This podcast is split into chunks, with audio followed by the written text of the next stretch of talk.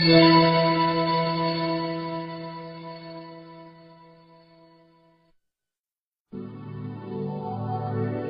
辛迪，嗯，你好像变黑了呀！是啊，我到普吉岛去玩了一个星期，不黑才怪呢。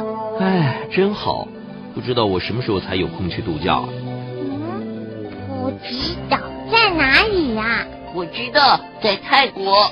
没错，普吉岛是泰国在安德曼海中的一个小岛，在安达曼海里面有几百个小岛散布，而且海岸地区都有红树沼泽，防止海岸水土的流失。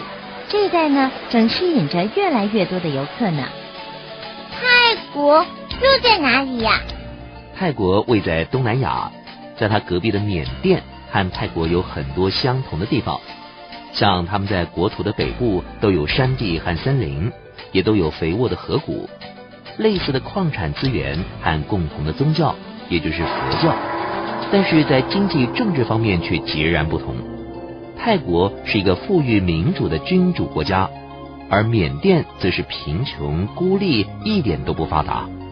啊，差别那么大哦！嗯，伊洛瓦底江是缅甸最大的河，发源于缅甸的北部。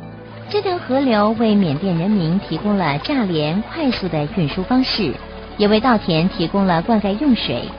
而泰缅两国的边境则覆盖了茂密的季风雨林。在一九八零年代，为了生产柚木以供出口，毁坏了大片的森林，造成了严重的水灾。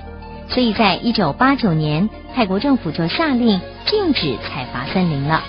嗯，我看电影的时候好像有听说，这附近有一个种毒品的金三角，对不对？没错，在泰国、缅甸和辽国的交界地带，山峦起伏，森林茂密。在这里的贫穷山区居民用砍烧的方式来耕种小块的土地，后来呢种植了罂粟。这种植物是用来制造海洛因和其他毒品的，所以这里有很多非法的毒品交易。嗯，我妈妈告诉我，泰国有国王哦。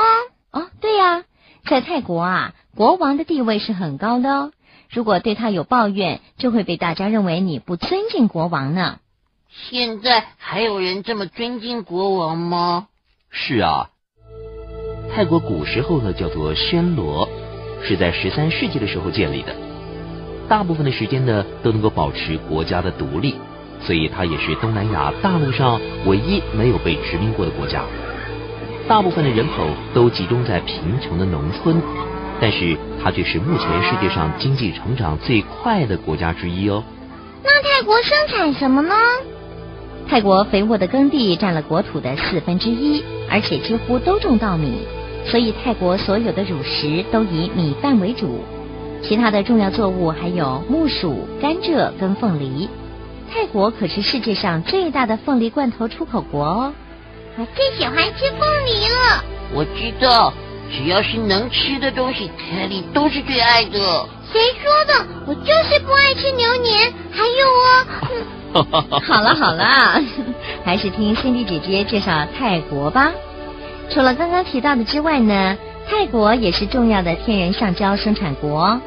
至于工业方面呢，虽然从事工业的人口只占总人口的百分之十四，但是因为近年来美国跟日本公司都纷纷在泰国投资设厂，使得泰国已经成为重要的电子产品生产国了。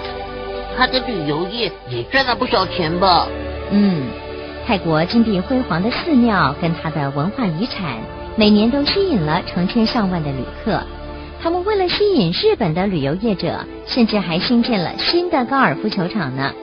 北部的山区跟海岛圣地，没有受到破坏的沙滩，也都很受到人青睐哦。不过，泰国的首都曼谷，因为城市的主要干道很少，公共交通受到限制，使得它成为世界交通阻塞最严重的城市呢。哦，那还有缅甸呢？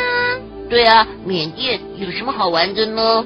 哦，缅甸的东北部出产的红宝石被认为是世界上最棒的红宝石，而且还有丰富的银、铜、玉、铅、锌、锡和石油以及天然气。在一九九零年的时候，它拥有占世界总储量百分之七十的柚木资源。在以前，柚木的砍伐是有选择的，而且用大象来搬运。但是现在这种方法已经很少见了，大片的柚木已经被机器一扫而空了。嗯，听起来还蛮好的嘛。为什么它会落后泰国这么多呢？因为在一九四八年独立的时候，缅甸采取了孤立主义的政策，使得这个曾经富有的国家变成世界上最穷的国家之一。山区人民的叛乱跟军人政府的执政，早就已经把外国的影响隔绝在外了。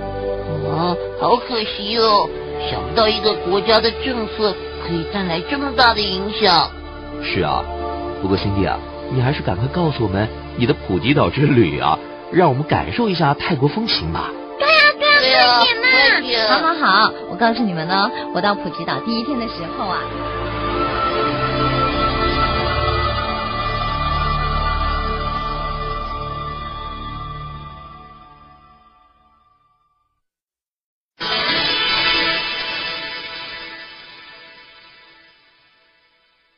小朋友，你有没有到过剧院去看过戏呢？